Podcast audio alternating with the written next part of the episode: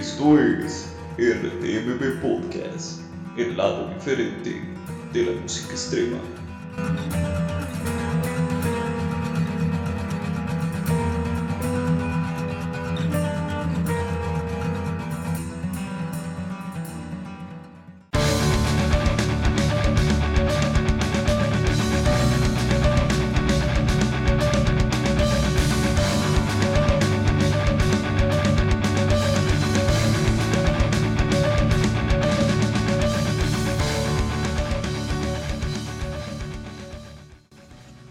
Buenos días, buenas tardes, buenas noches, cuando sea el momento en el que ustedes estén escuchando esta nueva grabación, este nuevo podcast de RTMB. Sean todos bienvenidos a pues a un nuevo especial, ¿no? De estos especiales que nos, que nos gusta hacer a veces hablando un poco de bandas que nos interesan de la actualidad y en general de, de Latinoamérica o de habla hispana o anglosajonas, como sea. El caso es que pues dentro de todos nuestros formatos y dentro de todas las cosas que hemos venido manejando, pues se nos ocurrió tratar de traer a las propias personas que hacen los discos o las propias personas que están detrás de las bandas para que pues hablemos un poco de su historia y hablemos un poco además de, de lo que traen, ¿no? De sus nuevos materiales y de cómo ellos visionan la música y demás, ¿no? Entonces, en esta ocasión, pues como ven en el, van a ver en el título del, del, del, podcast o del video de YouTube, pues estamos con los chicos de Jardín de la Croma, específicamente con Ander, su guitarrista, y pues nada, darle la bienvenida a Ander. ¿Qué tal? ¿Cómo estás, Ander? Un placer. Nada, antes de nada, muchas gracias por contar con nosotros. Y muy bien, aquí saliendo de la desescalada de, de este virus que nos ha traído. sí, sí, sí. Muchas gracias.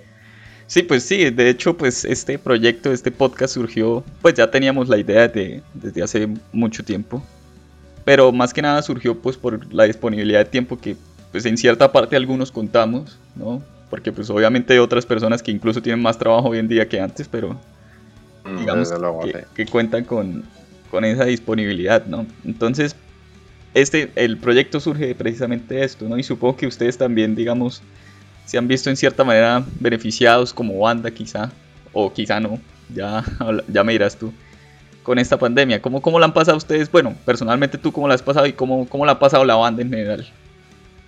Yo personalmente, bien, la verdad que, que, yo soy muy de estar en casa, entonces no he tenido como mucho problema en ese sentido, ¿no?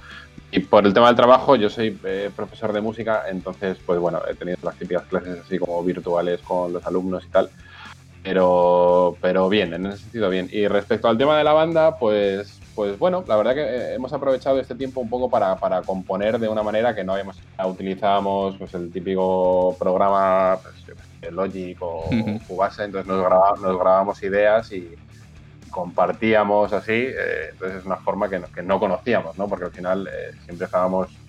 O, o, sea, nosotros trabajamos en el local, alguien lleva una idea y en base a eso se desarrolla el resto. Pues bien, también componiendo el, el tercer EP, que no está compuesto todavía, tres que vamos a sacar. Sí, exactamente. Nada, una nueva forma de, de entender la música. ¿sí?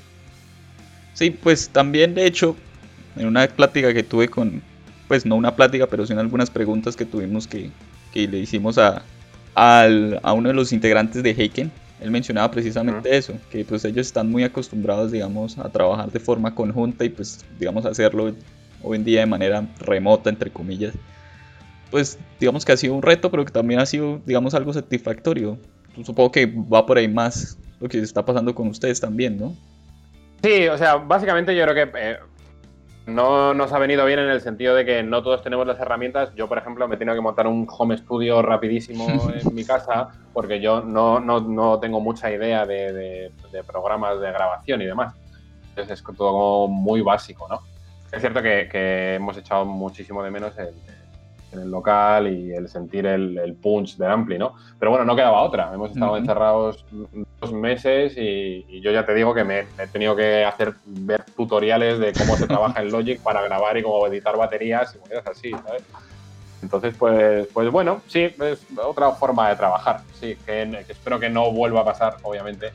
Porque hemos vuelto a ir al local ahora hace un par de semanas, hemos empezado ahí no tiene nada que ver. O sea, esto es una mierda, obviamente. Pero bueno, era, era, la, era la forma de solucionarlo, ¿no? No, no había otra, desde luego.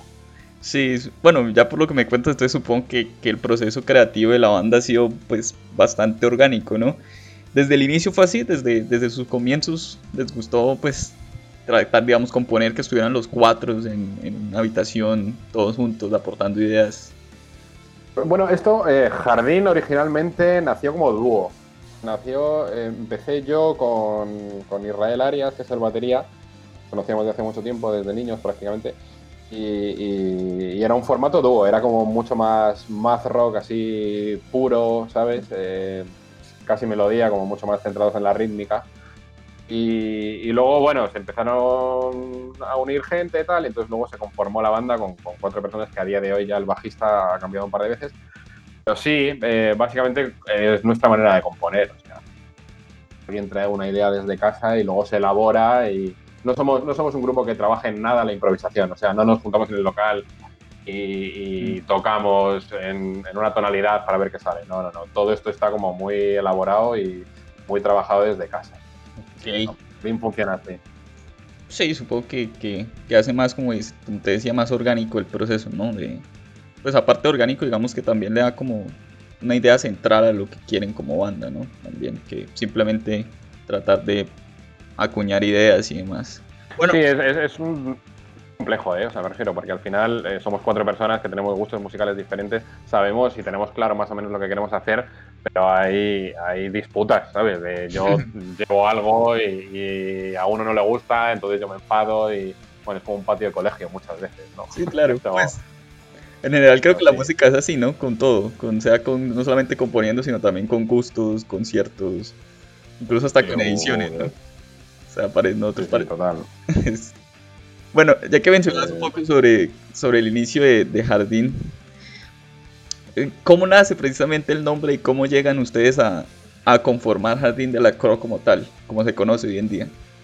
Pues, eh, como te comentaba antes, eh, yo conocía a Israel Arias, es el, vamos, el actual batería, y, y bueno, teníamos así como gente en común que tenía bandas de música, tal, no sé qué, entonces nosotros estábamos como un poco apartados ¿no? del rollo. Y era como, venga, vamos a hacer una banda, tío, y, vamos a tocar conciertos, que es, lo que nos gustaba en aquel momento.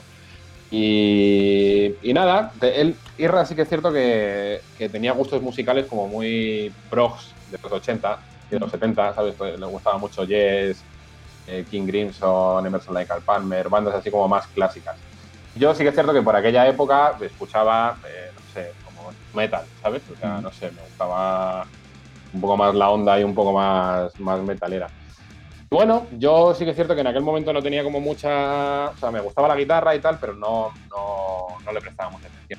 Y, y, él, que era como más musicazo en aquel momento, él ya tocaba muy bien por aquellas, también me viene muy bien. Eh, nos empezamos a juntar y de forma natural, así un poco, empezó a surgir. Y, y dijimos, bueno, vamos a hacer una banda instrumental, tal. Dudábamos si meter cantante o no y al final, como no nos cuadró nadie así para cantar, pues decidimos seguir así. Y eh, en España en esa época creo que había una banda instrumental que se llamaba Joe Kaplan, que eran de Barcelona, o sea, de Madrid, perdón.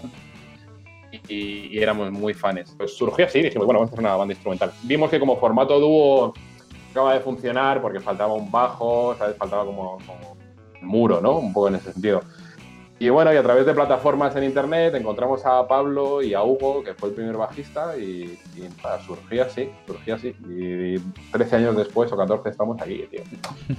¿Y por qué Jardín de la Croa? Jardín de la Croa, básicamente, lo preguntan muchísimo en las entrevistas. Y a mí me gustaba mucho un grupo que creo era mexicano que se llamaba Veracruz. Eh, no, no, no, Veracruz creo que era Veracruz, que era, era así como punk, creo, o algo así. Entonces me gustaba el, el, Veracruz, de la Cruz. Entonces, pues nada, surgió así una noche tomándonos muchas cervezas y, no tiene ningún trasfondo ni cultural, ni musical, ni nada. Y de hecho nos arrepentimos del nombre, ¿eh? a mí no me gusta nada. Pero a día de hoy no, no podemos cambiarlo.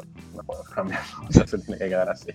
Creo que nosotros, en, como tal, como RTM también nos arrepentimos, pero bueno, ya en algún momento, en otra ocasión contaremos esa historia de, por qué tampoco nos gusta el nombre que tenemos actualmente. No, claro, y lo, que pasa es que en, el único país del mundo donde pronuncian bien nuestro nombre es en Francia, porque, o sea, no sé, hemos estado girando por ahí por Europa muchas veces Y al final, claro, en España la gente dice Jardín de la Croix, tal como suena. Mm. Vas a, no sé, estuvimos en Alemania, la gente lo bueno, es una locura, entonces ya no sabemos ni cómo pronunciarlo. Entonces, con- la gente en España dice, bueno, vamos a ver a Jardín, ¿sabes? Entonces se ha quedado con Jardín. sí. Bueno, precisamente hablando de esos, de esos pri- primeros años, ya me hablaste un poco como de las influencias que tenían en ese momento y demás, pero ¿cómo llegaron al sonido que mostraron pues en ese primer disco, en ese lejano ya primer disco? ¿Cómo llegaron ustedes a, a- a querer adentrarse como tal, a decir, bueno, queremos hacer esta especie de math rock con influencias del post rock? ¿Cómo llegaron ustedes a eso, a consolidar ese, ese sonido? Bueno, que se consolidó, digamos, en discos después, pero precisamente nació allí. Sí, o sea, eh, yo de hecho, eh, el primer disco que es Pomeroy eh, es un disco que yo lo escuché hace dos semanas y lo llevo sin escuchar igual seis años. Porque es un disco que yo odio con todo mi corazón. Normalmente Pero- pasa, ¿no?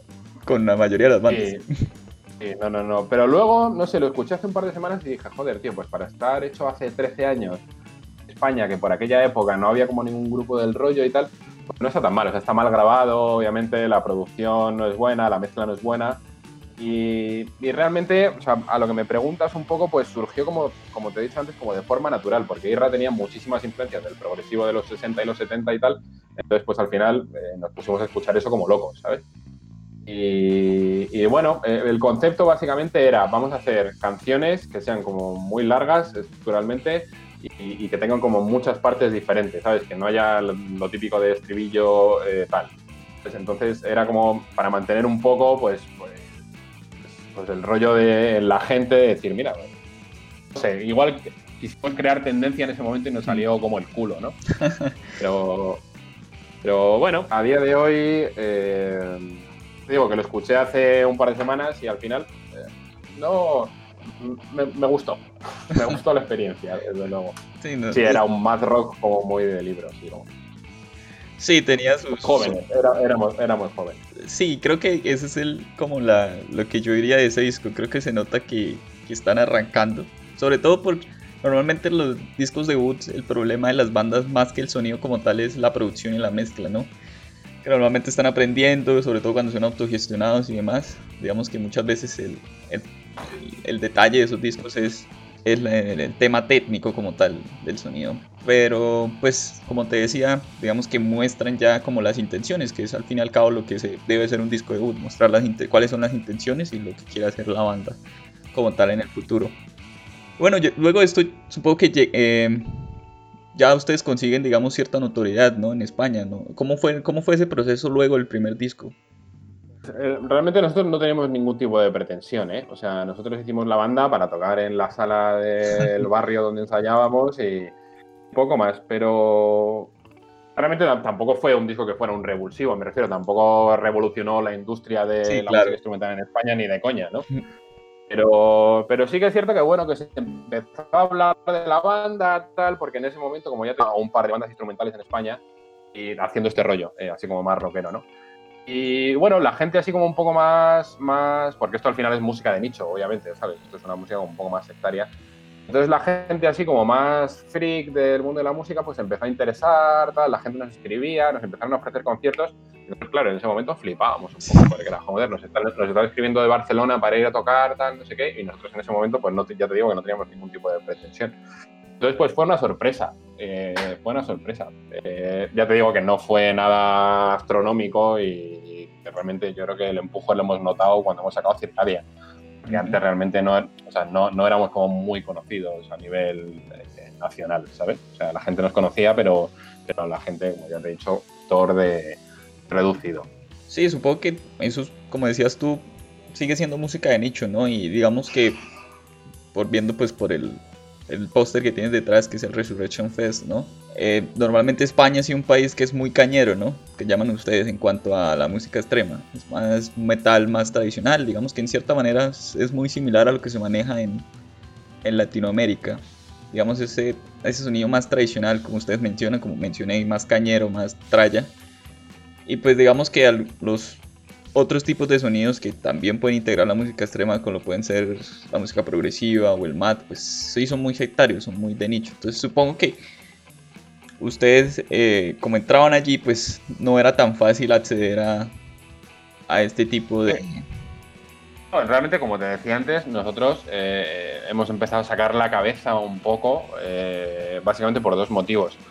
Un motivo es que no sé si te sonará una banda que se llama Tundra. Sí, por supuesto. Eh, sí, pues entonces somos coetáneos, más o menos, o sea, empezamos a la misma vez. Sí. el otro día contestaba en una entrevista que ellos supieron hacerlo bien, ¿no? Y les empezó a funcionar porque ellos trabajaban mucho la melodía, tal, no sé qué, entonces nosotros en ese momento ya te digo que no estábamos preocupados. Pero ellos, entonces, eh, Tundra lo que ha hecho es, es, como abrir un camino bestial para el resto de bandas instrumentales nacionales. Porque eh, gracias a ellos, eh, básicamente, nosotros hemos podido tocar en festivales, porque ellos son los primeros un poco que empezaron a tocar en el Resu, empezaron a tocar en festivales un poco más grandes. Entonces la gente dijo, hostia, pues mira, hay bandas instrumentales en este país que realmente molan, ¿no? y a nosotros nos abrió el camino. O sea, gracias a ellos, pues yo creo que al final nosotros también hemos podido tocar en festivales bastante punteros a nivel nacional. Y, luego gracias a nuestro sello discográfico, que es Loud Music, que es un sello de Barcelona, que, de hecho eh, Tundra eh, sacaron los dos primeros discos, los sacaron con ellos. Sí, creo que hasta el tercero salió con ellos. Hasta, el, hasta el 3 es posible, sí. Hasta el 3, sí. Y, y, nada, pues por esos dos factores un poco, yo creo que pues nosotros estamos muy agradecidos. Hemos tocado con ellos un montón de veces, estamos ahí de y, y desde aquí agradecerles, ¿no? Porque han abierto un camino bastante guay para nosotros. Sí, creo que Tundra como tal, creo que ya no significa solo mucho para la escena española, sino en general creo que ya saltaron como tal a la escena europea, ¿no? Actualmente pues están en un sello muy importante que es Inside Out Music, ¿no? Que pues, es, es un casi un subfilial de, Sony Music y pues ya estas ligas mayores, ¿no? En cuanto a publicidad y Total, yo, creo que, o sea, eh, aparte que yo creo que son una gente que, han sabido hacerlo muy bien, trabajan, o sea, es un trabajo constante. Y, luego hacen una música maravillosa. A mí personalmente me, me fascina, ¿no? Desde el principio.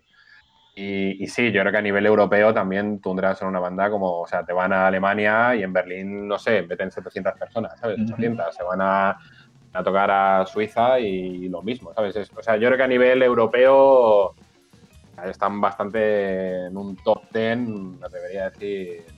No, que hay algo muy curioso.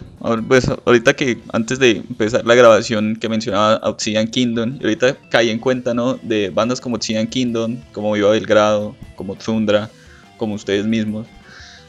Fue como una camada de bandas, digamos, con un sonido, pues, entre comillas, alternativo, aunque digamos que ninguna se parece, ¿no? O sea, es, es muy curioso que ninguna se parezca, pero digamos que todas, digamos, se sienten como, como una misma camada, ¿no? Y incluso, pues, a Loud Music, su productora, pues, ha reunido a la mayoría de estas, ¿no? O sea, ¿cómo, mm. cómo, viste tú ese panorama de, de, música, digamos, alternativa o diferente a la música extrema tradicional de España en ese momento? ¿Cómo fue ese crecimiento? para ustedes? O personalmente para ti, ¿cómo lo viste?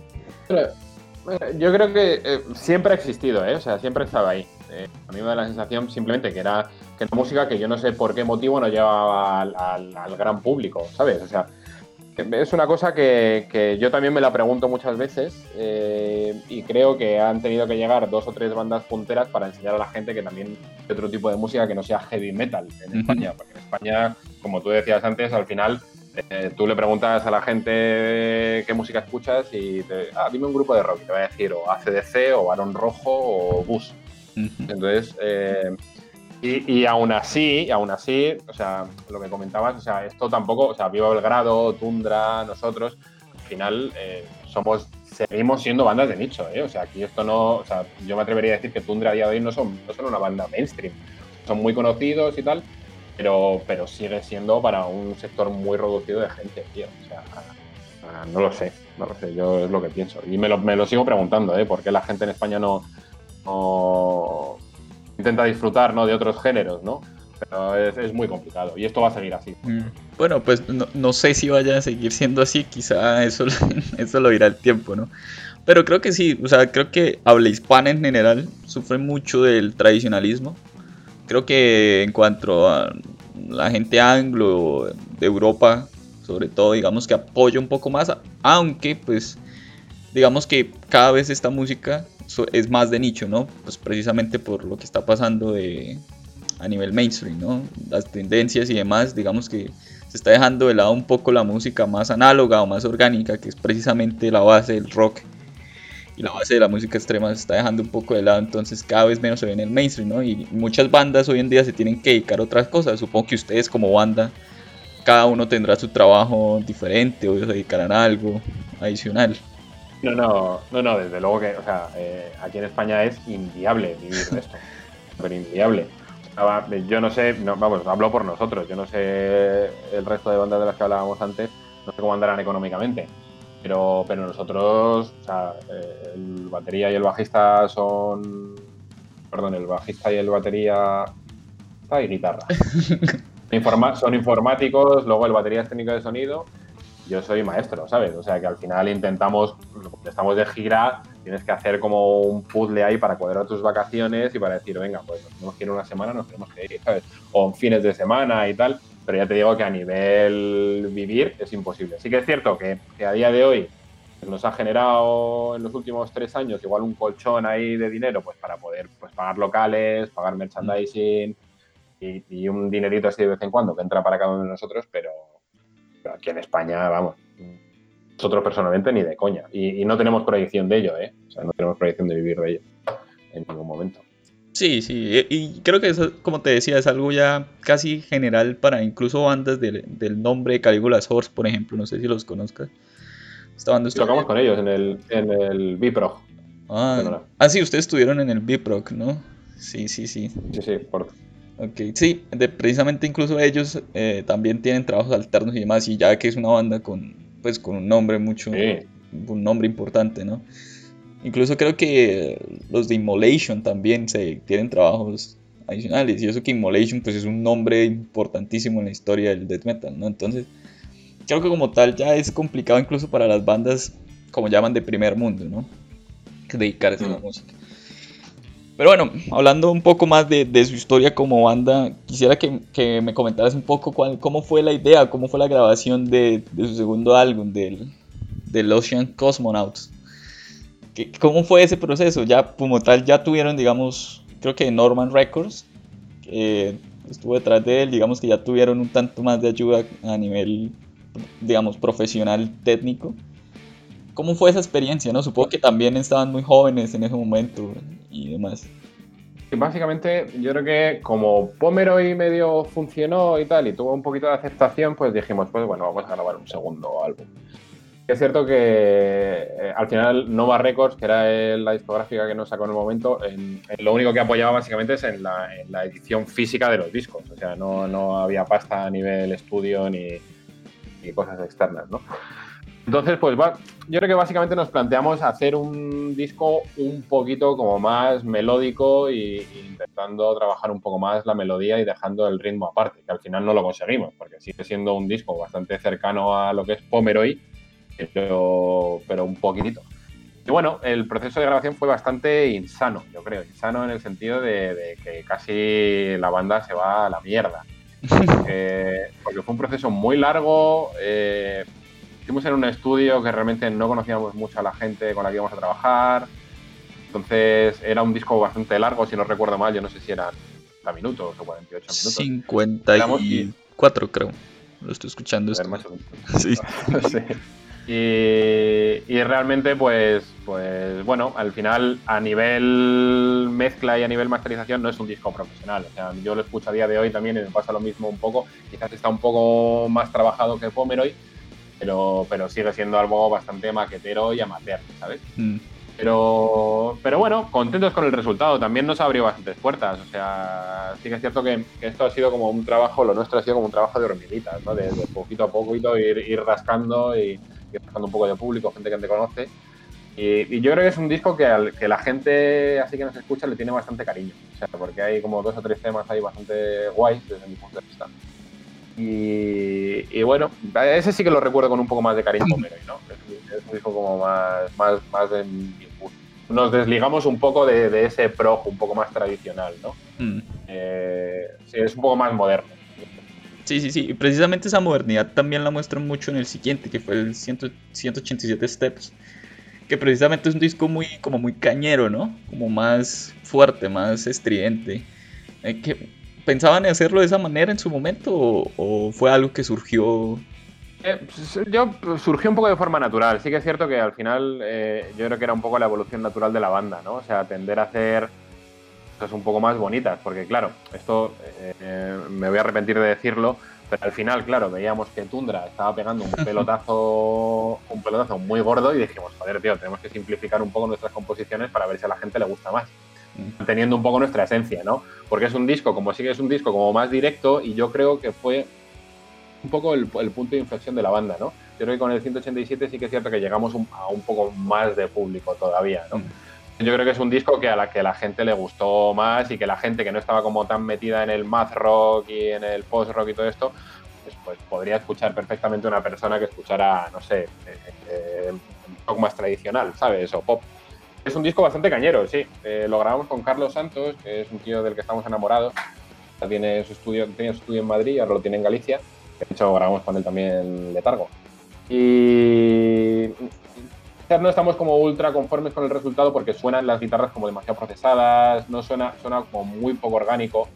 Y... Pero a nivel composición sí que es un disco bastante redondo, ¿sabes? Creo que son cuatro temas, si no recuerdo mal. Y de los que estamos bastante contentos. De hecho, los seguimos tocando a día de hoy en directo. Dos de ellos eh, siempre los tocamos.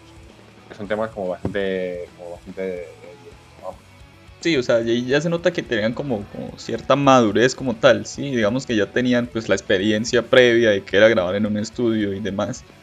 digamos que supongo que tenían una mejor sintonía como bandas en ese momento también, ¿no? Sí, no, no, totalmente, ¿eh? o sea, al final ya el 187 salió en el 2000, no sé en qué año salió, en el 2011 o 12 o por ahí, no lo sé. 13. Y... Joder, está apuntadito, ¿eh? Pues no para por ti. Y, sí que es cierto que al final, eh, a nivel influencias, también eh, habíamos cambiado nuestros gustos musicales completamente. Habíamos descubierto un montonazo de bandas que al final influyeron directamente en la composición de ese disco, ¿no? Yo recuerdo, eh, justo después de acabar el Ocean Cosmos, conocer a, Russian Circles, que es el grupo este americano que hacen como música instrumental y tal. Para mí eso fue como un, un pulsivo. Entonces, pues, pues sí, y éramos, éramos, no éramos tan jóvenes, no éramos tan inexpertos, ¿sabes? Conocíamos un poco más cómo hacerlo y, bueno, y luego hay res técnico de sonido, que también eso ayuda mucho, nuestro batería es técnico. Entonces, a la hora de, la preproducción del disco y todo, él, siempre se vuelca al 100%, vamos, eh, a por él, ¿qué haríamos? pues sí. Bueno, precisamente pues después de ese disco, como tú mencionabas, digamos que tuvieron cierta, poco más de notoriedad, ¿no? Tanto así que pues llevó a que una disquera, bueno, quizá la disquera más importante de música alternativa extrema eh, de España, que es Aloud, pues se interesara con, eh, por ustedes, ¿no? precisamente cómo fue ese contacto, cómo, cómo, cómo lo llevaste, cómo, qué pasó ahí. Para nosotros, eh, básicamente yo creo que le escribíamos un mail al trimestre a Sergio, que es como el, la persona que. el, CEO de Allo, ¿no? Y, entonces eh, siempre teníamos negativas por su parte. Yo creo que le, escribimos con Pomeroy, le escribimos con, con Ocean Cosmonauts y le escribimos con 187. Y a él como que no le, no le terminaba de cuadrar el rollo. O sea, a pesar de estar como muy metidos en el rollo instrumental y tal, yo entiendo que por aquella época, pues no sé si por ser más técnico y menos melódico, pues, no le acababa de gustar. Y, eso que nos invitaban, algunos ellos hacen un festival que se llama el AM Fest, que hace en Barcelona, que es un mm. festival así como, como especializado así en, música instrumental y en músicas así un poco más, alternativas, un poco más diferentes.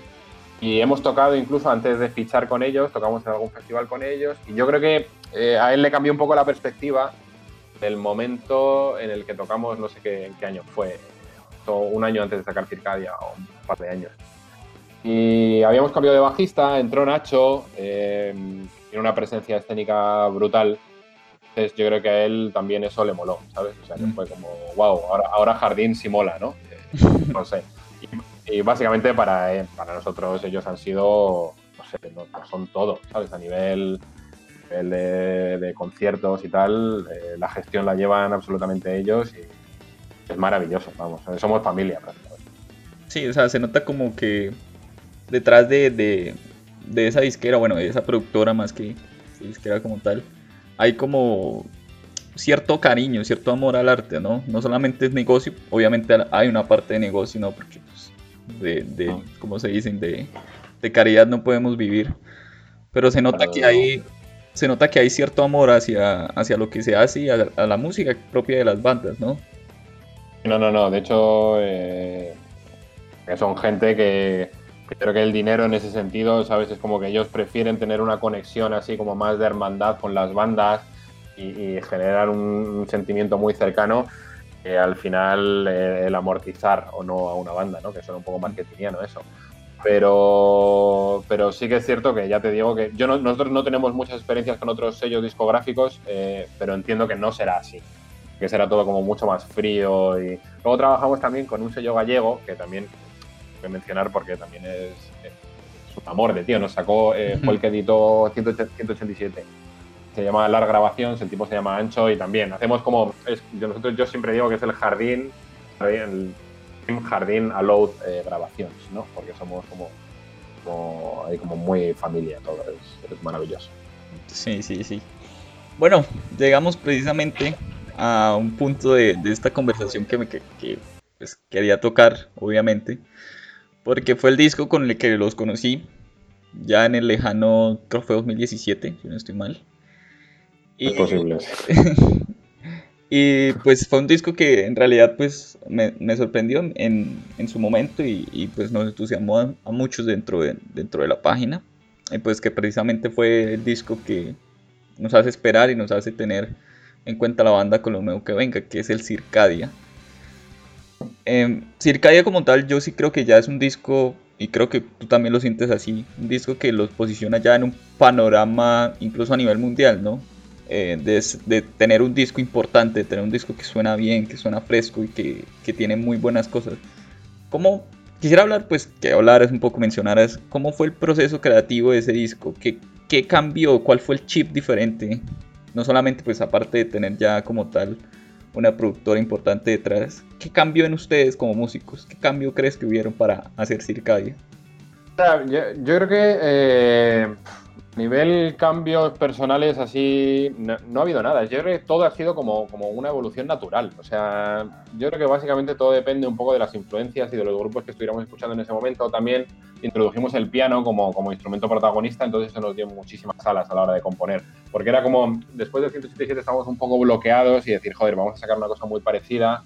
Eh, yo creo que tenemos que, que, hacer una cosa un poco diferente. Entonces yo tocaba algo el piano, tal, y, y decidimos probar, ¿sabes? Entonces, eh, pues las canciones fueron como surgiendo como de manera súper natural, o sea, no fue nada forzado, ¿sabes? O sea, de hecho, compusimos ese disco, no sé, como en un año y medio o algo así.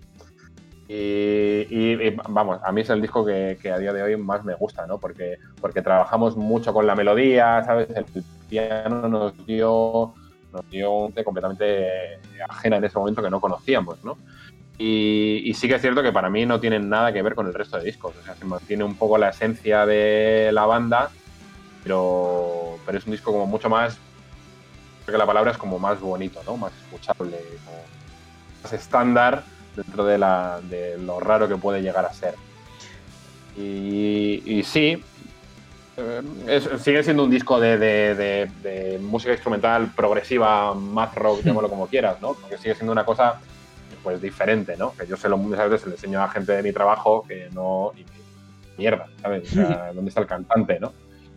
Pero, pero sí, gracias a ese disco yo creo que, que al final Jardín empezó un poco a, a salir del, del, pozo, ¿no? Donde estábamos, ¿no? Y a sacar un poco la cabeza, ¿sabes? Sí, algo que me, que me gustó que mencionas fue precisamente la inclusión de los teclados como tal ya una parte fundamental de la composición. De hecho, en canciones como Green Architects es, supongo, es la base fundamental de, de, de ese tema.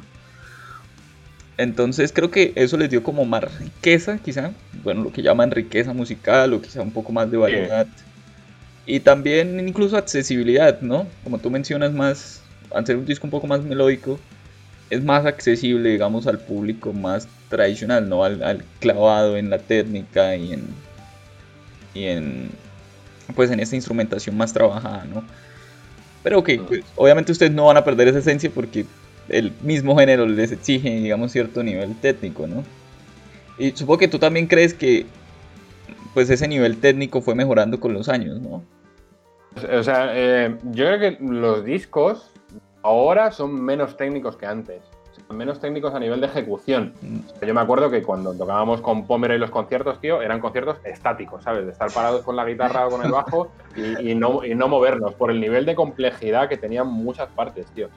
Eh, a día de hoy hemos, eh, o sea, no sé si a partir del 187 empezamos, no, del, Los Cosmonauts, empezamos a utilizar el tapping, que es la técnica esta así un mm. poco más de percusiva en la guitarra, y, eso nos abrió también muchas, muchas miras, ¿no?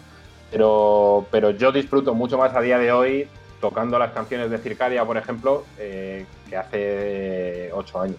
Porque ahora disfruto de un concierto realmente.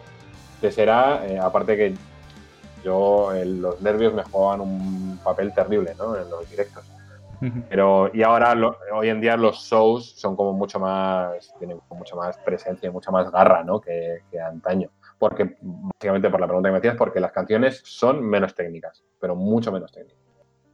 No siempre la complejidad es buena, ¿eh? Que muchas veces lo simple, tío, hemos llegado a la conclusión después de 14 años que lo simple y bien hecho mola. Bastante más. Sí, sí, de hecho, ahorita que hablábamos de, Tundra, eh, precisamente mi proyecto favorito de Tundra fue Skirla. Que, ah, que a mí me parece que es algo fuera de serio, o sea, que no hay otra banda como Skirla en el mundo. O sea, es algo de lo cual deben sentirse muy orgullosos, de hecho, la escena española de música, porque es algo que no vas a encontrar en otra parte y que, o tiene un nivel musical único.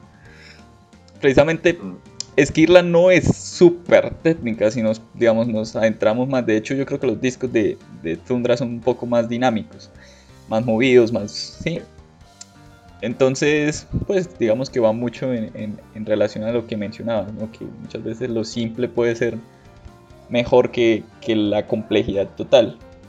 O también, o sea, hay, hay, bandas técnicas que a mí, no sé, por ejemplo, por darte un ejemplo, yo que sé, Animals as Leaders, por ejemplo. Eh, o sea, no hay banda más técnica que ellos a nivel instrumental en el mundo, bueno, igual Pliny o cosas así, y me siguen flipando, ¿eh? O sea, que a mí me sigue pareciendo, eh, sus discos son obras maestras. Pero, pero como yo no puedo tocar como Tosin Abasi, pues entonces me tengo que limitar a hacer cosas un poco más sencillas para poder tocarlas en un escenario, ¿no?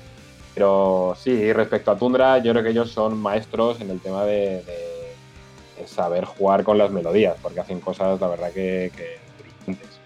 Y, y Esquirla también es una cosa como muy especial, cosa que, seguramente no se hubiera hecho si no lo hubieran hecho ellos, ¿sabes?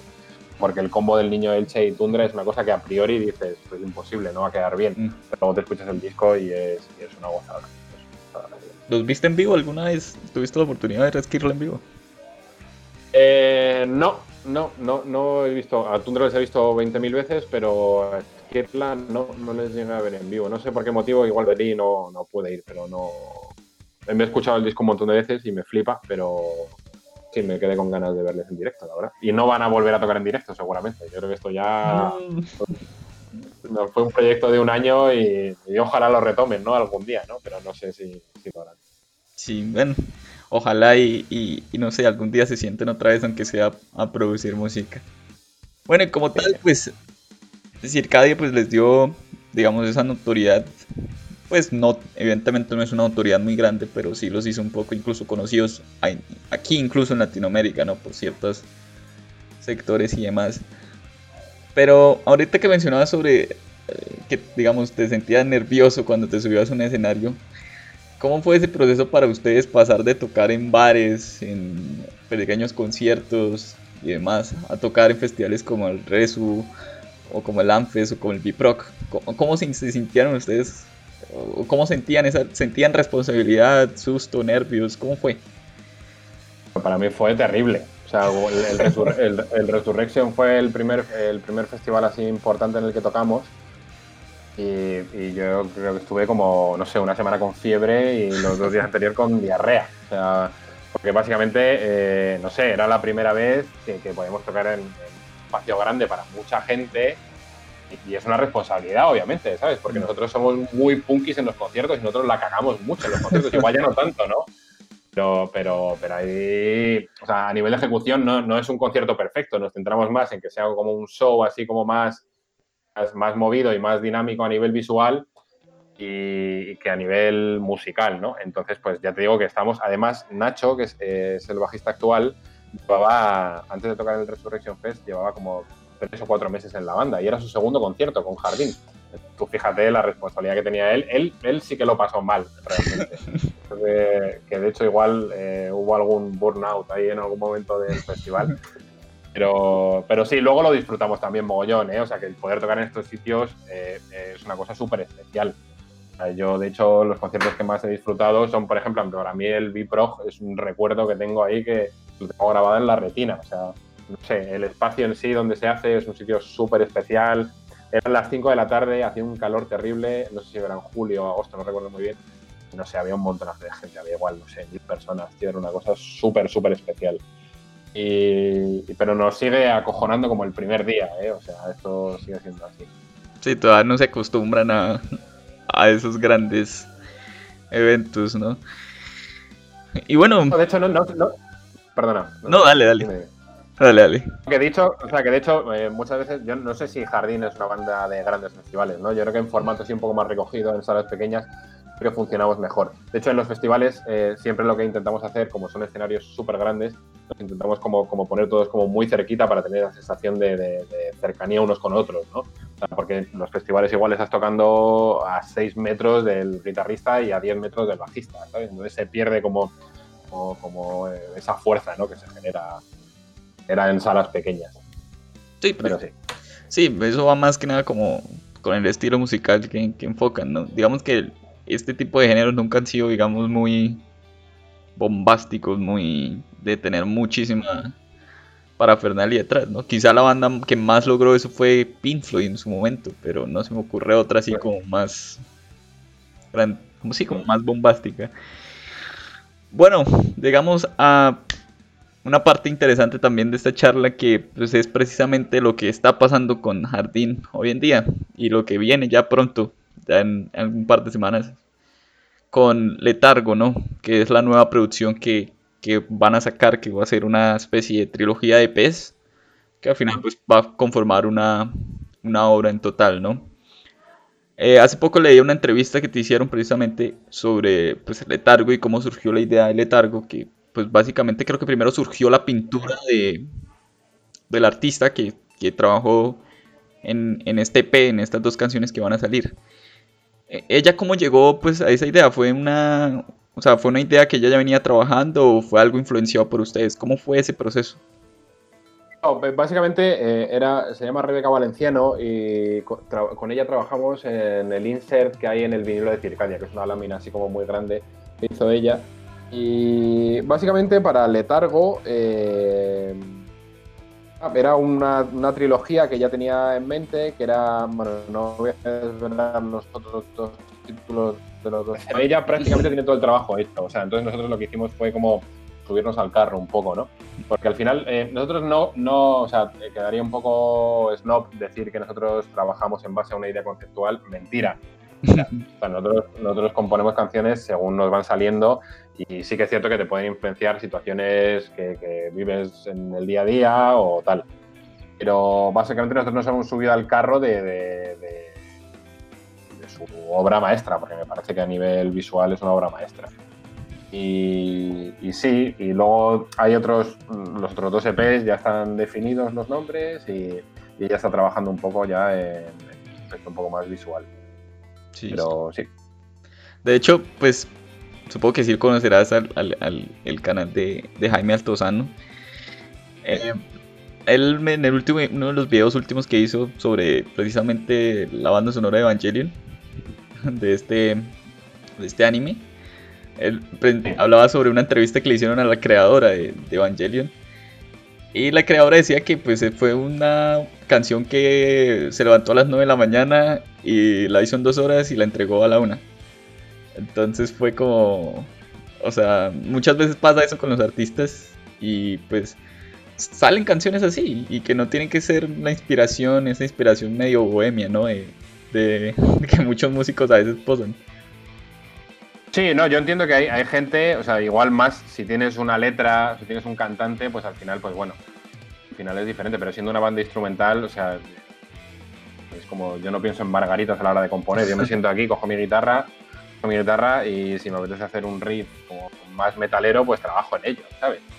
Pero vamos, yo creo que todo el que te diga que compone en base a, un, a una emoción, desde mi punto de vista, miente. o sea, a un, un, concepto, no más que una emoción, un concepto, ¿no? De, no, pues eh, mientras miro un Picasso compongo, no lo sé, tío. Yo creo que la música es como más, más de, momentos y de... Pues sí, yo personalmente pues no, no, no suelo escuchar música por la letra, ¿no? O sea, no... Pues si voy, eh, para eso voy, pues no sé, a la literatura o a la misma poesía, ¿no? Para encontrar ese tipo de, de inspiraciones. Supongo que ustedes como banda instrumental incluso llegarán a pensar igual que yo, no sé. Sí, o sea, nosotros ya te digo que en ese sentido, eh, no sé, somos una banda como muy simples en ese sentido, ¿sabes? y antes éramos como mucho más punky, o sea, si te fijas los títulos de los títulos del Pomeroy, eh, si investigas un poco, o sea, son títulos incluso un poco bizarros, ¿sabes? incluso uno es de una posición sexual así un poco rara y tal. que nunca le hemos prestado una atención, pero sí que es cierto que, cuando se ha empezado a, profesionalizar, entre comillas, un poco la banda, entre comillas, eh, sí que es cierto que hemos intentado darle como un sentido a, todo, ¿no? O sea, porque sí que es cierto que luego, eh, no sé, es, bonito también, ¿no? Que esté un poco todo como relacionado, ¿no? Mm. Entonces, pues sí, estamos trabajando en ello, pero seguimos siendo punkis de alma. sí. Y bueno, supongo que cuando, cuando tuviste la obra de, de Rebeca, pues digamos que eso los impactó mucho como tal, ¿no? Pero hay algo muy curioso y es que el primer nombre, digamos, también podría nacer de, lo que están viviendo ustedes como ándalo o lo que vivieron después de Circadia, ¿no? Precisamente el nombre Letargo. ¿Estás de acuerdo con esto o es algo más especulativo mío? Sí, sí, sí, totalmente, totalmente. Sí, sí, sí. No, de hecho, o sea, eh, el, hacerlo así, como por fragmentos, eh, ha sido básicamente un poco por salud mental de la banda, ¿no? Que llegamos a un momento de saturación, yo creo que, importante, yo que sé, al final vamos mucho, eh, invertíamos muchísimo tiempo en la banda y al final eso llegó como a saturarnos un poco, ¿no? Entonces decidimos hacerlo así, porque yo creo que si, si no lo hacíamos así, la banda se hubiera acabado, básicamente, ¿no? al final siempre hay conflictos ¿no? Eh, mm. entre los miembros de una banda. Pero en ese momento eh, eh, era necesario trabajar así. Esto es como mucho más relajado, ¿sabes? Porque al final vas componiendo tranquilo, al estudio, grabas dos temas, estás cinco días, luego trabajas en mezcla. Como que a nosotros nos gusta mucho, ¿eh? O sea, el proceso de grabar es una cosa que nos gusta. Pero, pero sí que es cierto que si te metes 20 días en un estudio todos juntos, al final no, no, era sano, por lo menos para nosotros, ¿no? Entonces, eh, sí, y después de, después de sacar Circadia, sí que es cierto que, entramos un poco en letargo ahí. Básicamente porque no, no sé, era como que no había nada que nos motivara, ¿no? Se habían acabado las giras, eh, no teníamos muchas cosas compuestas, entonces eh, hubo un periodo ahí de tres o cuatro meses de inactividad y bueno, y al final lo retomamos y salió de esta manera. También fue una idea de, Sergio, ¿no? De Alau, que hacerlo así conocía un poco la situación personal de la banda y dijo, bueno, pues vamos a intentar hacerlo así como para, que esto dure años, ¿no? Sí, sí. Bueno, yo tuve la oportunidad de, darle un, pues, un, par de escuchadas pues, a, este pequeño EP. Y creo que es un EP que sí se nota, digamos, ese carácter un poco más reflexivo, un poco más introspectivo. E incluso creo que va a ser un disco más bonito, como mencionabas hace poco con, con Circadia me gustaría que, hablaras un poco sobre eso precisamente. ¿Cuáles fueron tus intenciones cuando grabaste Letargo o en general las intenciones de, la banda? No, eh, yo creo que eh, las intenciones como con Circadia era hacer como algo como más melódico, eh, más bonito en ese sentido, ¿no? yo creo que el primer tema que se llama, creo que es Brechas, si no estoy mal, es que no me sé ni los títulos No, es Ciclos, creo que el primero. Eh, ¿Cuál es el que, el que ha salido? Es Ciclos, sí, El, que hemos, sacado es Ciclos. Pues el otro, eh, Brechas, es un tema que, sigue un poco una onda como más circadia, ¿no? Mm. Porque tiene así como, como partes un poco más, más emotivas, como más bonitas. Y luego en ciclos, básicamente, eh, estamos ahí un poco tonteando con el tema de la electrónica, porque nos mola muchísimo la electrónica en general a todos. queríamos meter como un pequeño guiño, ¿no? Que esto es una cosa que yo creo que se convertirá en una constante a partir de ahora porque nos flipa.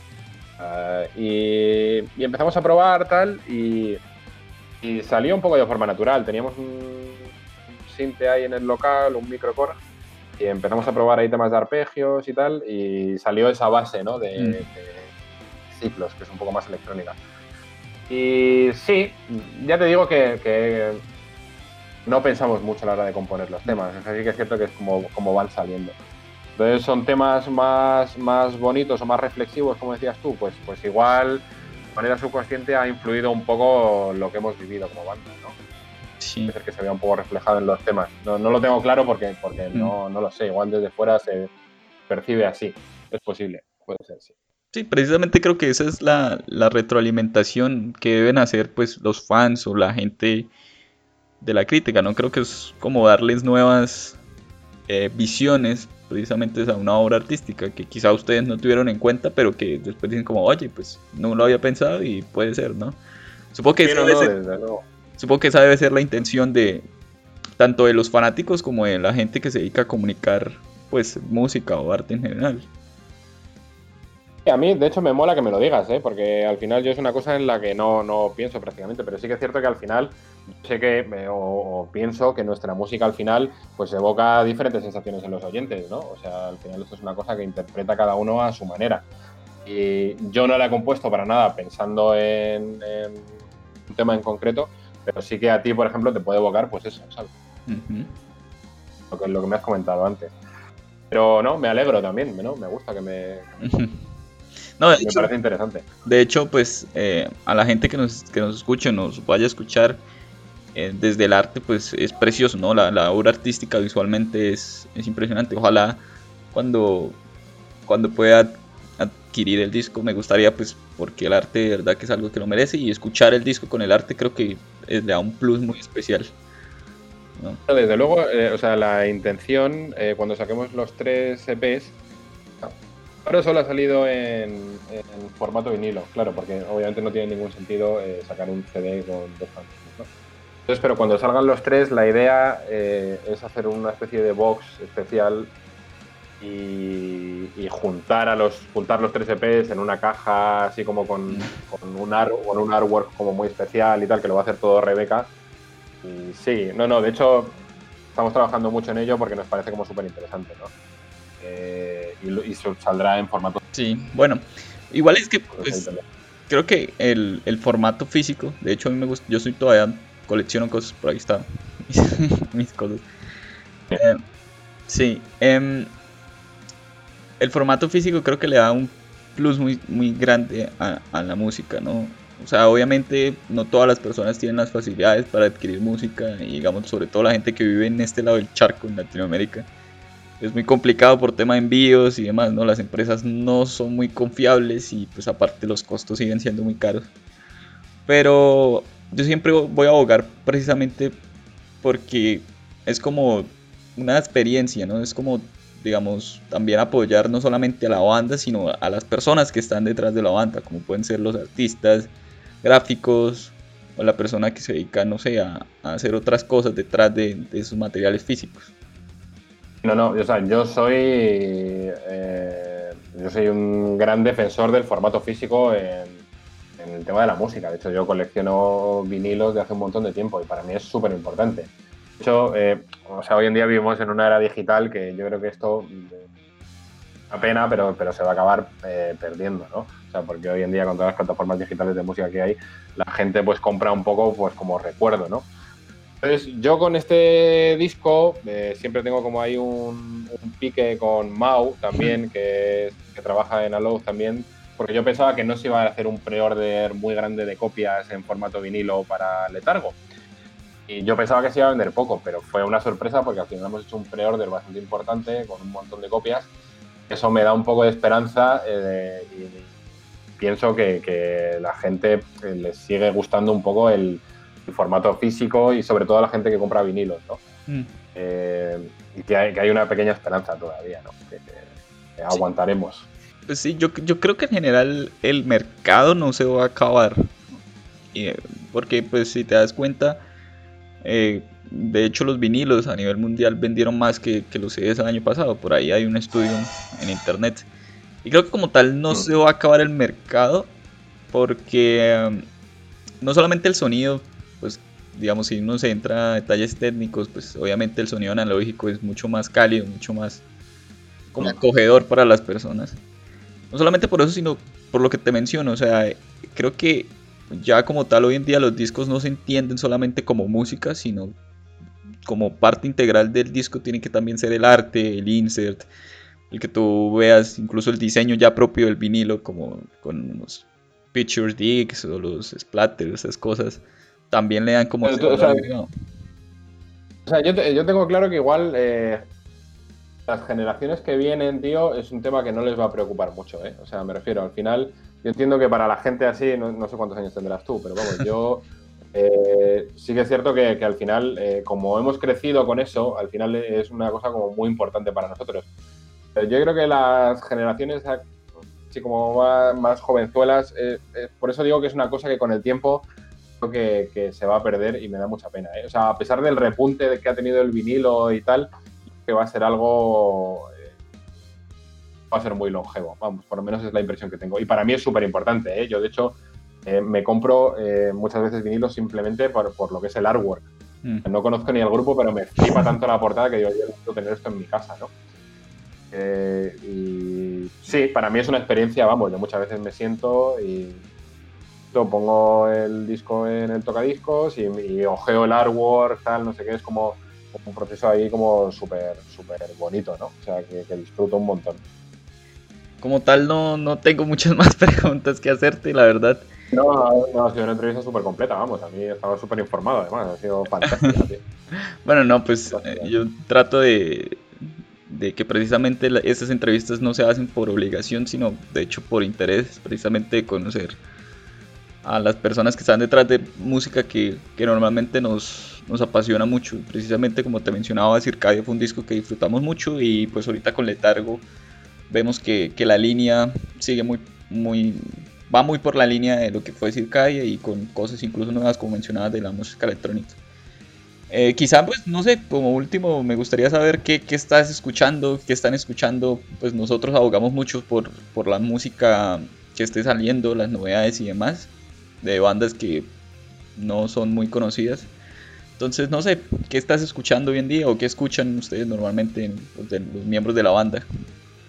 Pues, eh, Ahora, si digo la verdad, eh, en esta época así de confinamiento he empezado a investigar mucho en el mundo de la electrónica así igual menos conocida, ¿no? no sé, desde descubierto Aparat, por ejemplo, eh, Meniscus, he descubierto así como bandas como son bandas a nivel que yo no conocía en ese momento. Y luego es cierto que sé, no sé, últimamente a mí me gusta mucho el metal también, entonces yo soy eh, ultra fan de Dillinger Escape Plan, por ejemplo. Eh, escucho muy, muy, muy a, menudo. Y no lo sé, sí que es cierto que, por ejemplo, también yo no era como de, de metalcore así como más moderno, ¿no? Mm. Pero, por ejemplo, eh, bueno, es como mi, eso de guilty pleasure que dicen, ¿no? De cosas que no puedes decir, pero, pero no sé, por ejemplo, los Bring Me the Horizon, estos es una banda que a mí personalmente loco, tío. Hacen no lo sé, o sea, o sea, que es como muy, como muy disparo, o sea, me, me flipa escuchar también, escucho flamenco de vez en cuando, entonces como que toco muchos palos, ¿no? Y entre nosotros, por ejemplo, tenemos un grupo de WhatsApp y nos pasamos música de, oye, mira, ha salido este último disco de, no sé, de, de, de, de Falls y entonces estamos como muy, muy puestos, ¿no? las últimas tendencias dentro de la música, la música rara. Así que esa es mi, recomendación. De hecho, pues ahorita que hablabas de Dillinger, hace poco eh, salió un proyecto, bueno, salió un disco, un proyecto alterno de uno de los de algunos integrantes de Dillinger, no me acuerdo precisamente quiénes eran. Eh, que también toca con, un, con los dos músicos que estuvieron en Stoll, que es una banda noruega así de medio... medio ¿Quién lo hizo? ¿Pero Puciato lo hizo? El, no, no, Puciato no. Es que no, ahorita no recuerdo, pero sé que hay un miembro de Linger Escape Plan en ese grupo. El grupo se llama Susa, es, es canta una chica. Azusa con Z. Azusa. Sí, no, pues hostia, no tenía ni idea, no tenía ni idea de ese proyecto. Entonces también, eh, bueno, nosotros lo fue un disco que nos gustó mucho, eso lo mencionamos en un podcast que hicimos sobre los discos que más nos gustan de ese, de ese mes, creo que salió en marzo, si no estoy mal, en abril, no recuerdo. Entonces, para que lo, cheques Me lo anoto, me lo anoto. Sí, sí, me parece curioso que le sigo como muy de cerca. De hecho, eh, me dio mucha pena porque en la última gira que van a hacer por Europa tuvieron el accidente este con el bus y, me quedé sin verlos. O sea, yo les había visto ya dos veces, pero era como, no sé. Sí, la última gira y pues ese disco que fue muy bueno, ¿no? El Dissociation, que fue un, eh, discazo. O sea, se, siente como ese disco que eran lo, lo último que iban a dar y pero para mí, es, o, sea, rápidamente así es un grupo que para mí me evolucionó un poco mi, mundo interior musical, ¿no? Que yo sí que es cierto que no estaba como muy puesto por aquellas en la música extrema y una vez, no sé, así como no sé quién me la pasó, escuché Panasonic Youth. Eh, no sé si está en Panasonic Youth, no sé si está en Calculating Infinity o no sé, y, me explotó la cabeza, tío. Para mí es mi banda de referencia a día de hoy, ¿eh? O sea, sí que es cierto que en Jardín, en el Ocean Cosmonauts, hay como muchas referencias, como muchos guiños a, a Dillinger Escape si lo, a fondo. Mm. Sí, gran banda, recordad, y ojalá algún día vuelvan. Eso solo lo dirá el tiempo. Quién sabe qué pase con, con. Igual Pushato pues ya está como interesado en otras músicas y demás, ¿no? Entonces por eso digamos que pasó lo que pasó. Pero bueno, quizá algún día se reúnan eventos especiales cuando, cuando como dicen por ahí, cuando el, dinero llame a puerta, pues probablemente, probablemente, lo, haga. Bueno, Ander, un gustazo. Un placer, tío. Un gustazo. La verdad que disfruté mucho, mucho esta conversación y, bueno, esperamos que pues, la gente también lo disfrute. Eh, muchos éxitos y también felicitaciones por, por ese trabajo que están haciendo el letargo y, por seguir haciendo música, ¿no? Que es lo importante también. Muchas gracias por seguir alentando esa llama, ¿no? Muy bien, muchas gracias a vosotros, tío, por, por esta charla tan maravillosa. bueno, me, alegra que te haya gustado.